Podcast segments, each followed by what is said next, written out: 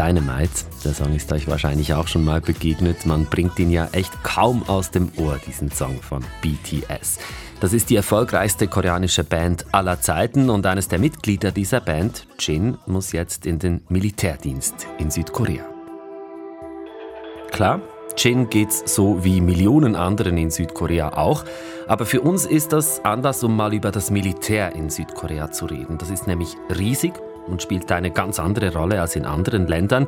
Denn Südkorea ist formal immer noch im Krieg mit Nordkorea und das schon seit Jahrzehnten.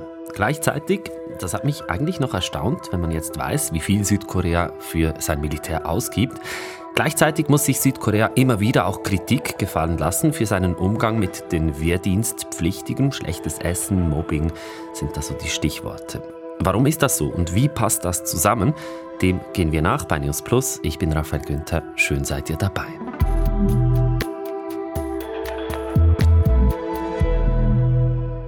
Uh,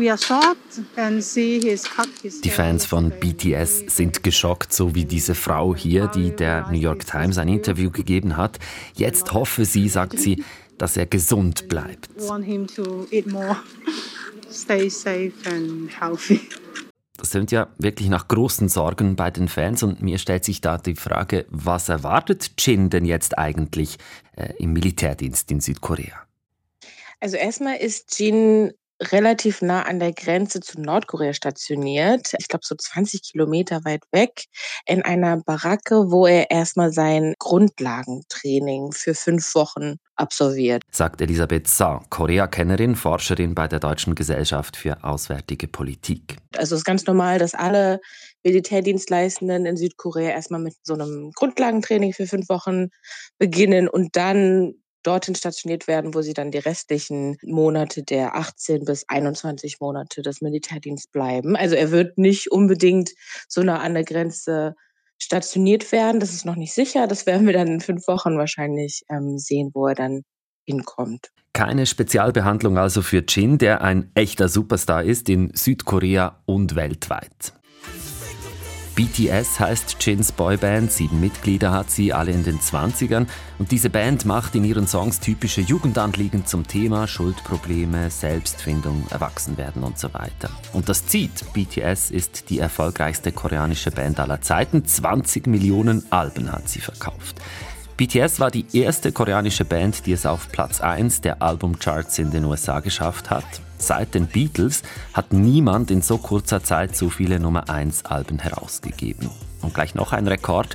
BTS haben in den US-Single-Charts innerhalb 10 Monaten fünfmal einen Nummer 1 Song gehabt. Damit haben sie einen Rekord von 1988 eingestellt von King of Pop Michael Jackson. Frau Saar, wenn BTS doch so berühmt sind, warum konnte sich denn jetzt Jin dem Militärdienst nicht entziehen? weil sich eigentlich kein junger südkoreanischer Mann diesem Militärdienst entziehen kann. Natürlich gab es in der Vergangenheit Ausnahmen, unter anderem auch für sehr bekannte Stars und oder Politiker, aber das wird natürlich nicht gut geheißen, nicht gut gesehen und man muss auch verstehen, Südkorea befindet sich ja im Krieg mit Nordkorea schon seit über 70 Jahren. Und das Militär hat eine große, eine wichtige gesellschaftliche Rolle auch. Und weil eben seit über 70 Jahren jeder junge Mann in Südkorea Militärdienst geleistet hat und leistet, ist das entsprechend auch akzeptiert, ich will nicht sagen gefordert, aber schon ein Teil des Männerbilds in Südkorea und eben auch eine prägende Zeit. Natürlich zwei Jahre, fast zwei Jahre, ähm, die vielen jungen Männern dann abhanden kommt, aber eben auch eine Zeit, die sehr formt.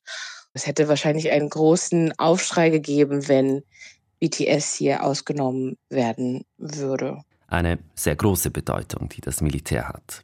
Wir kennen ja auch aus unseren äh, Nachrichten, ähm, wie viel der Norden testet und entwickelt und Südkorea fühlt sich klar bedroht.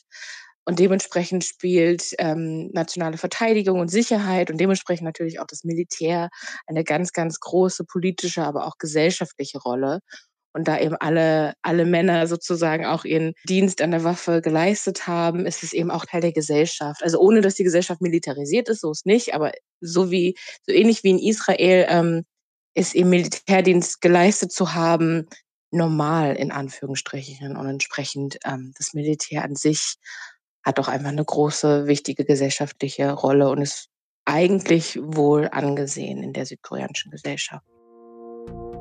Nicht nur angesehen in der südkoreanischen Gesellschaft ist das Militär des Landes, es gehört zu den stärksten der Welt. Es liegt auf Platz 6, das sagt das Statistikportal Global Firepower. 1,13 Millionen Angehörige hat es, davon ist etwa die Hälfte aktiv. 50 Milliarden Dollar hat Südkorea im Jahr 2021 für das Militär ausgegeben. Damit gehört es zu den zehn Ländern, die sich Rüstung pro Person am meisten kosten lassen, wie die Zahlen des Friedensforschungsinstitutes SIPRI zeigen. Und die wichtigste Aufgabe des südkoreanischen Militärs ist die Verteidigung gegen den Norden, die Verteidigung gegen die Armee des nordkoreanischen Diktators Kim Jong-un. Genau, genau. Also das ist die Haupt, Haupt, Hauptaufgabe. Es gibt eigentlich keine anderen Feinde außer Nordkorea und dessen Nuklearwaffen und Raketenprogramme und Cyberattacken etc. Also der Norden bedroht den Süden mit den unterschiedlichsten Waffen, darunter eben Nuklearwaffen, aber auch Cyberangriffe. Es gibt natürlich auch andere transnationale Bedrohungen von Terrorismus oder organisierte Kriminalität, aber wirklich die nationale Verteidigung ist direkt fokussiert auf den Norden, der den Süden sehr herausfordert. Und Südkorea ist verbündet mit den USA und darüber auch abgedeckt von der nuklearen Abschreckung der Amerikaner. Der Süden gibt sehr, sehr viel Geld aus für sein Militär, vor allem für neue und gute Ausrüstung, für neueste Waffensysteme darunter auch viele verschiedene Raketensysteme, Raketenabwehr, aber auch Raketen und Marschflugkörper, die im Fall eines Krieges auch den Norden zerstören sollen. Und wenn Sie das einschätzen müssten, wie stark ist das südkoreanische Militär? Sehr, sehr stark. Also gerade weil man seit Jahrzehnten viel hinein investiert hat, Südkorea war bis Ende der 80er selber eine Militärdiktatur und seitdem eine Demokratie und gibt aber auch, seitdem es eine Demokratie ist, weit mehr als zwei Prozent seines Bruttoinlandsprodukts für sein Militär aus. Südkorea ist ein relativ reicher Staat, entsprechend kann man viel und tut man auch viel Geld investieren in die eigene Verteidigung, vor allem in die neuesten Waffensysteme. Da liegt der Süden auch sehr viel Wert drauf, dass man eben die Hightech-Raketensysteme unter anderem baut, die sehr, sehr teuer sind, die man aber teilweise alleine selbst entwickelt hat. Dementsprechend ist das südkoreanische Militär sehr, sehr gut ausgebildet. Was vielleicht noch interessant ist zu erwähnen, ich glaube, Südkorea hat rund eine halbe Million Soldaten und der Norden hat, glaube ich, über eine Milliarde, wo man aber immer ein Fragezeichen dahinter tun muss, weil natürlich in Nordkorea wirklich alle Männer und auch teilweise auch Frauen, aber da auch alle Männer auch Militärdienst geleistet haben äh, oder einen Militärdienst leisten müssen mit bis zu zehn Jahren. Und hier die Zahl aufgrund der äh, Bevölkerungszahl einfach teilweise aufgebauscht wird. Also vielleicht ist quantitativ der Norden scheint besser ausgerüstet, aber dort gibt es auch viel altes Material, Ausrüstung, zwar Nuklearwaffen, aber Südkorea weniger Soldaten, aber krasser ausgerüstet mit konventionellen Waffensystemen, wirklich Hightech-Systemen, würde ich schon noch als stärkere Kraft bezeichnen. Und dann noch die USA hinzugedacht, wäre eigentlich im Falle eines Krieges meiner Meinung nach klar, ja, wer gewinnt in Anführungsstrichen, ähm, aber würde natürlich auf beiden Seiten der Halbinsel sehr, sehr, sehr große Zerstörung verursachen. Aber um auf Ihre Frage zurückzukommen, das südkoreanische Militär ist sehr, sehr stark und sehr, sehr gut ausgerüstet. Gut ausgerüstet und stark ist das südkoreanische Militär, sagt unsere Fachfrau. Und um den Waffenstillstand zwischen Nord- und Südkorea zu überwachen, diesen Waffenstillstand, der seit 1953 gilt, da mischt auch die Schweiz mit. Sie hat fünf Offiziere in Südkorea und bildet zusammen mit Schweden die neutrale Überwachungsmission. Die Offiziere sind unbewaffnet und als neutrale Beobachter vor Ort.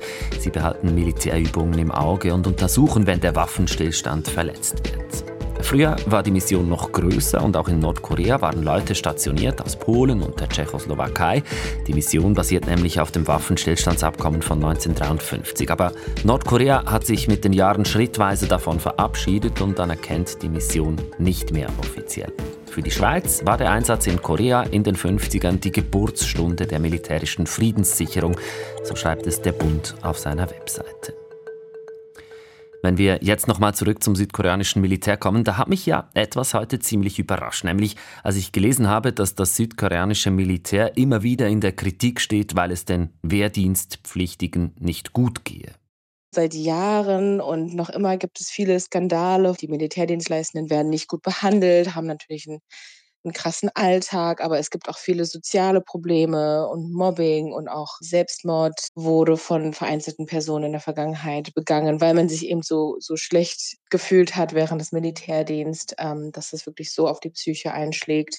Und auch gab es Skandale über die Verpflegung und die, die Unterbringung der Militärdienstleistenden. Ähm, und ich glaube auch in der Baracke, wo jetzt Jin untergebracht wird, ist natürlich normal, in Anführungsstrichen, dass man sich dort mit vielen anderen jungen Männern ähm, ein Zimmer teilt, in, in, so, in so Stockbecken, dass man eben einen, einen sehr strammen Alltag hat, wie man sich ja beim Militär vorstellen kann und dass es eben nicht das beste Essen ist, sondern genau alles äh, ein bisschen hart ist. Also nicht nur das Training, sondern eben auch der Lebensalltag, die Lebensumstände als Militärdienstleister in, in Südkorea.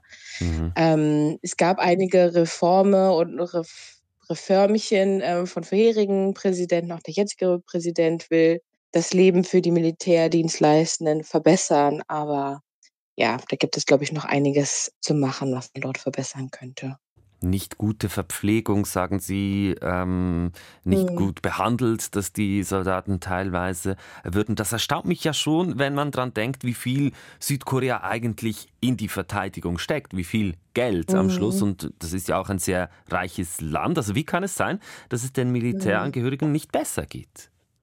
Ja, das ist eine gute Frage. Ähm, ich vermute einfach mal, dass die Prioritäten dort politisch anders sind, dass man eben mehr Geld in in die richtigen, in Anführungsstrichen, Soldaten steckt, in deren Ausrüstung und in, wie gesagt, die Hightech-Waffensysteme, in die neuesten Technologien und Militärdienstleistenden eben nicht den wichtigsten Rang haben, sage ich jetzt mal im Verteidigungsbudget, dass dort wirklich mehr ausgegeben wird für deren ähm, Ausrüstung und Unterbringung und Verpflegung und ja, ich glaube, das ist so ein bisschen der politischen Realität geschuldet. Also lieber in Waffen investieren als in das Wohl der Leute, die diese Militärausbildung absolvieren. Ja, kann man, glaube ich, so ähm, auf, den, auf den Punkt bringen. Sagt Elisabeth Saar, Korea-Kennerin, Forscherin bei der Deutschen Gesellschaft für Auswärtige Politik, einem unabhängigen Think Tank in Berlin. Ja, und die Fans von Jin, von BTS, die hoffen jetzt, dass alles gut läuft für ihr Idol. Jin an Konzerten sehen, das sei jetzt für einige Zeit nicht möglich, sagt dieser Fan der New York Times, aber wenigstens die Musik von BTS und von Jin hören, das gehe ja noch. Wenn ihr jetzt noch etwas genauer wissen möchtet zum Militär in Südkorea oder wenn ihr sonst Fragen habt zu News-Themen, dann meldet euch doch bei uns per Sprachnachricht an 076 320 1037 oder per Mail an newsplus.srf.ch. Gemacht hat das auch Newsplus-Hörer Martin. Er hat eine Frage zu einem ganz anderen Land als Südkorea gestellt, nämlich zu den USA. Er möchte wissen, wieso die USA nur zwei Parteien hätten. Danke für deine Frage, Martin. Ich bin damit zu Matthias Kündig gegangen, unserem früheren USA-Korrespondenten. Matthias, dieses Zwei-Parteien-System, woher kommt das? Ja, das ist eigentlich ein bisschen zufällig, weil, weil wenn man sich die Verfassung der USA anschaut, da kommt das Wort Parteien gar nicht vor, mhm. weil die Gründerväter die haben gar nicht an Parteien gedacht. Damals hatten sowieso nur sieben Prozent der Bevölkerung das aktive und passive Wahlrecht, nämlich nur weiße Männer, aber einem bestimmten Alter mit einem bestimmten Reichtum. Und äh, herausgebildet hat sich das Zwei-Parteien-System vor allem wegen dem Majorzsystem, also im Repräsentantenhaus. Die Sitze, die werden im Majorzverfahren bestimmt und Majorzverfahren, die sind ganz unfreundlich zu kleinen Parteien, weil die haben eigentlich nie eine Chance. Mhm. Und dann ein Majorzsystem hat auch etwas Selbstverstärkendes, weil äh, stell dir vor, du hast politische Ambitionen, dann gehst du wahrscheinlich zu einer Partei, bei der du Chancen hast, in ein politisches Amt gewählt zu werden. Und das sind in den USA jetzt halt die zwei großen Parteien, die Demokraten und die Republikaner. Das heißt, es wird sich wahrscheinlich so schnell auch nichts daran ändern. Ja, weil wer hat Einfluss, diese Regeln zu ändern? Das sind vor allem die zwei großen Parteien und die haben ja kein Interesse daran, an diesem System irgendetwas zu ändern. Danke, Matthias. Das war's von News Plus für heute. Uns gibt's morgen wieder. Isabel Meissen, Yves Kircher und ich, Raphael Günther, sagen Tschüss und bis gleich.